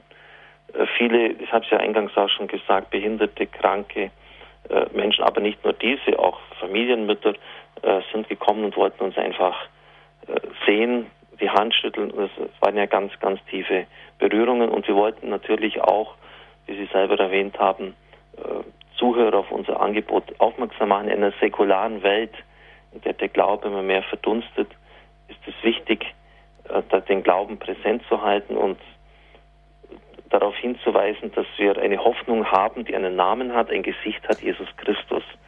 Ich erlebe viele Menschen, die in existenziellen Krisen sind, weil sie arbeitslos sind, weil sie in einer psychischen Krankheit sind. Sie gehen ganz anders aus einer schwierigen persönlichen, leidvollen Situation hervor und hinein in solche Situationen, wenn Jesus Christus der Grund ihres Lebens ist. Und das haben wir auch gemeinsam zu bezeugen. Und insofern sollten wir das auch in einer säkularen Welt vor Augen halten. Und wir dürfen ja es nicht annehmen, dass alle, die jetzt an so einem Kirchentag kommen, praktizierende evangelische und katholische Christen sind. Wir wissen ja den Prozentsatz derer, die heute noch in der Kirche sind, die sind sehr gering. Und denen schulden wir das Zeugnis der Hoffnung. Das sind viele Besucher, die einfach vorbeigehen. Und wir werden sicher in ein paar Jahren sehen, wie wir das auch in Berlin erlebt haben. Ja, damals habe ich euch am Stand gesehen, damals beruhte ich auf euren Sender aufmerksam äh, und habe ihn eingeschaltet. Ja. Also das ist auch ein Zeugnis denen gegenüber, die äh, vielleicht wir im Glauben verunsichert sind, gar keinen haben und irgendwie auf der Suche sind. Das sind Chor, auch viele dabei. Ja. Ich unterbreche Sie kurz mal an der Stelle. Wir haben nämlich jetzt noch eine Hörerin in der Leitung. Frau Steckerer hat uns angerufen. Guten Abend. Guten Abend. Hier ist die Anne Steckerer aus Regensburg. Also ich konnte selber nicht dabei sein bei diesem ökumenischen Gottesdienst. Aber ich habe auf Radio Horeb mitverfolgt und da möchte ich sagen, das war das Höchste so was Ausführliches, so was Verständliches. Also ich bin dadurch so bereichert worden, ich habe Fernsehen und andere Radio kaum gebraucht, weil ich da so versorgt worden bin. Und das wollte ich extra betonen, dass das einfach, das war eine Glückssache, dass Sie mit dabei waren als Radio Horeb. Ich habe sonst auch sehr gern Radio Horeb und so. Aber das war schon das Höchste. Gut, danke. Das wollte ich einfach dazu sagen. Und dass neulich Abend in St. Peter diese, dieser Lobpreis und diese Anbetung war, also sowas habe ich noch nie, nie mitgekriegt. Ich war so, ich war innerlich so gerührt, dass man so eine Anbetung mal hört, weil das hören wir ja sonst, wenn wir es nicht durch Radio Horeb hören, hören wir es nicht. Das wollte ich extra betonen und mich ganz herzlich dafür bedanken, vor allem Herrn Pfarrer Kocher, dass er mit seinem Team das alles so durchgestanden hat. Also das ist wirklich, ich habe aber auch im Gebet an Sie alle gedacht. Das wollte ich kurz sagen. Das ist ganz lieb und das tut auch gut. Ich habe da gar nichts durchgestanden. Das war Stefan Neubacher, das waren unsere Techniker. Stefan hat eine ganze Woche lang nur vier Stunden äh, geschlafen. Gestern habe ich ihn vom Stand weggeschickt und gesagt, ja. ruhen Sie sich mal bitte gefälligst aus. Niemand erwartet von Ihnen, dass Sie Ihre Gesundheit ruinieren. Und auch die Techniker ja. haben ein, ein riesiges Mischpult herbeigezerrt mit 30 Mikrofonen, die aufgebaut worden sind. Das waren auch Hauptamtlichen war der Herr Marco, der beruflich äh, über 120 Radiostationen installiert hat mit mhm. am Werk. Es war ein, ein, Techniker des Bayerischen Rundfunks mit dabei. Es waren mhm. andere äh, Profis dabei. Mhm. Es waren, mhm. war unglaublich, äh, also, was dort wirklich, für eine Mühe wirklich. auf sich genommen worden ist, um ihnen mit wirklich ja. bestmöglichen Mitteln, ja, technischen also. Mitteln äh, diesen Gottesdienst zu übertragen. Und wenn das natürlich dann ankommt, freut es alle.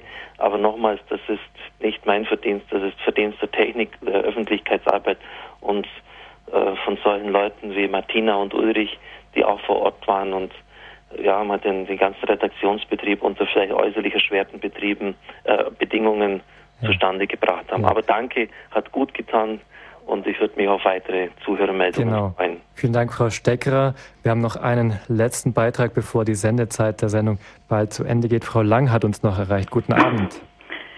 Äh, Herr Pfarrer Kocher? Ja. Ich weiß nicht, ob Sie mich noch kennen. Ich bin die Irmgard Lang.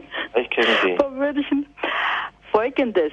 Ich habe eine sehr große Freude und zugleich auch eine große Bitte. Ich war auch gestern am Marienplatz und wir hatten, haben, das wissen, wissen Sie nicht wahrscheinlich, bei uns wird seit 40 Jahren an der Mariensäule am Samstag um 19 Uhr immer Rosenkranz gebetet. Und da bin ich immer dabei oder jedenfalls sehr, sehr viel. Und da waren wir auch gestern und wir hatten die große Freude, dass wir also einigermaßen ruhig das beten konnten mit einem Priester.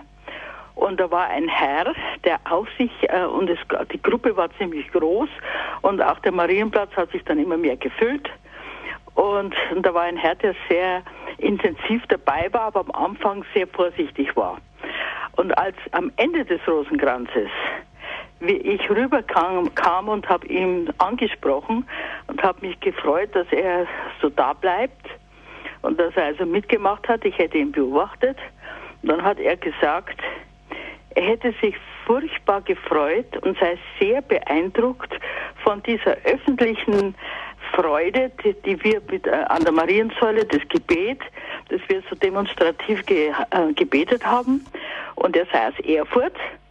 Und er würde, er hätte ihn so gefreut, dass er in Erfurt Ähnliches aufbauen möchte am Erfurter Dom in der Öffentlichkeit auch ein Gebet, auch das Rosenkranzgebet in Erfurt zu machen, äh, zu beten und einfach das aufzubauen. Und ich, er hat, und ich habe ihm versprochen, äh, zu beten, dass der Heilige Geist durch diese Möglichkeit auch äh, das Rosenkranzgebet, Marienverehrung, Ökumene, dass die Menschen einfach immer mehr zusammenkommen und dadurch auch ein bisschen zu Maria und zu Christus finden. Und, und das wollte ich eben sagen, das wollte ich Ihnen einfach erzählen. Und in der U-Bahn vor zwei Tagen habe ich eine evangelische Dame hier in Leim, wo ich jetzt wohne, habe ich äh, gesprochen und die kannte Horeb nicht und die kannte auch vom evangelischen Kirchentag, wusste sie nicht viel. Aber sie hat sich gefreut, dass es einen christlichen Sender gibt. Dann habe ich, hat sie gesagt, ich habe Kabel und ich werde mir sofort versuchen, in OKW diesen Sender einzustellen und auch ihn zu hören, weil ich freue mich auch, wenn ich einen christlichen Sender habe. Ja. Und das vielen wollte Dank, ich sagen. Frau Lang, vielen Dank für Ihren Anruf, dass Sie sich jetzt noch eingebracht haben, Herr Pfarrer Kocher. Ich bitte Sie ganz kurz da noch darauf zu antworten. Ja, ich, als ich zum Essen ging, hatte eine evangelische Frau mich angesprochen. Sie sah ein römisches Scholar und hat auch das mit Maria angesprochen. Warum denn wird denn die Mutter Gottes verehren? Dann habe ich gesagt, im Johannesevangelium, im 19. Kapitel, hat Christus vom Kreuz, Achtung vom Kreuz, das heißt, es ist wirklich Jetzt geht es um ganz wichtige Sachen, denn da hat er nicht mehr viele Worte machen können. Gesagt zu Johannes, siehe deine Mutter.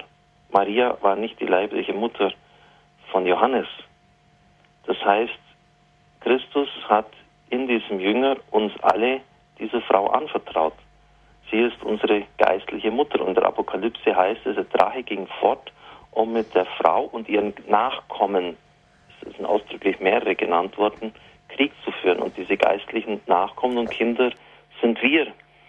Und beim Magnificat, das haben wir auch jetzt gehört, dass das im Mittelpunkt stand, sagt die Mutter Gottes, von nun an werden mich selig preisen alle Geschlechter.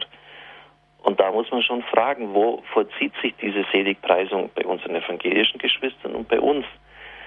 Und ja, die Zeit geht davon, aber dieses eine äh, möchte ich sagen. Ich habe diese Vorbehalte der Mutter Gottes gegenüber letztlich nie verstehen können, denn Gott hat seinen einzigen Sohn und er war vollkommener Mensch. Wir sollten nicht immer gleich jetzt da das überspringen und sagen, ja, er war Gott, er war vollkommener Mensch. Das ist ein, ein Dogma, das auch die evangelische Kirche festhält. In seiner menschlichen Prägung ganz dieser Frau anvertraut. Das heißt, sie hätte ihn auch verbiegen können. Und wir wissen heute aus der Psychologie, wie ganz entscheidend die Mutter einen prägenden Einfluss auf das Kind hat.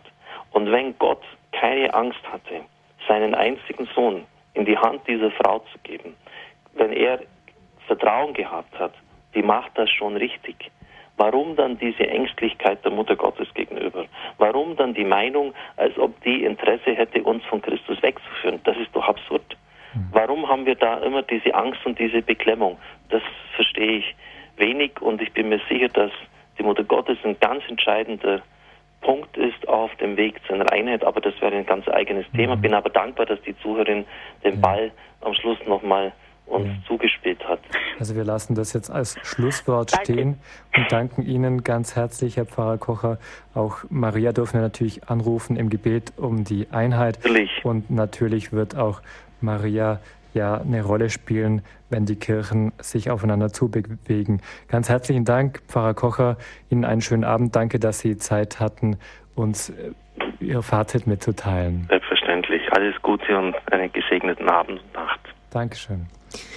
Unsere Standpunktsendung zum zweiten ökumenischen Kirchentag neigt sich jetzt bereits ihrem Ende zu. Wir bedanken uns nochmals bei allen Helfern, die uns für die Sendungen an den letzten Tagen unterstützt haben. Danken wollen wir auch Maria Scheels, Elisabeth Schmidt, Barbara Henner, Diana Nefjordov, Manuel Köppel und Sabine Böhler, die dafür gesorgt haben, dass wir jetzt in vielen Ausschnitten über den Kirchentag berichten konnten. Vielen Dank auch an Pfarrer Dr. Richard Kocher, dass er Zeit hatte, uns sein Fazit mitzuteilen und auch mit den Hörern ins Gespräch zu kommen. Ja, vielen Dank auch Miriam Fernandes Molina. Sie war auch unter den Helferinnen beim Stand im, am gläsernen Studio und danke auch Gabi Lemmen-Feldkes. Sie hat uns jetzt durch die Sendung technisch begleitet. Auch bei Ihnen, liebe Hörerinnen und Hörer, wollen wir uns bedanken, bei allen, die sich jetzt in die Sendung eingebracht haben, aber auch bei Ihnen, die Sie zugehört haben. Wir hoffen, wir konnten Ihnen einen Eindruck vermitteln, was auf dem Kirchentag so los war. Wir haben uns gefreut, dass Sie mit dabei waren. Wenn Sie eine CD der Sendung bestellen möchten, geht das übers Internet unter www.horeb.org oder rufen Sie morgen unseren CD-Dienst an unter 0700 7525 7520.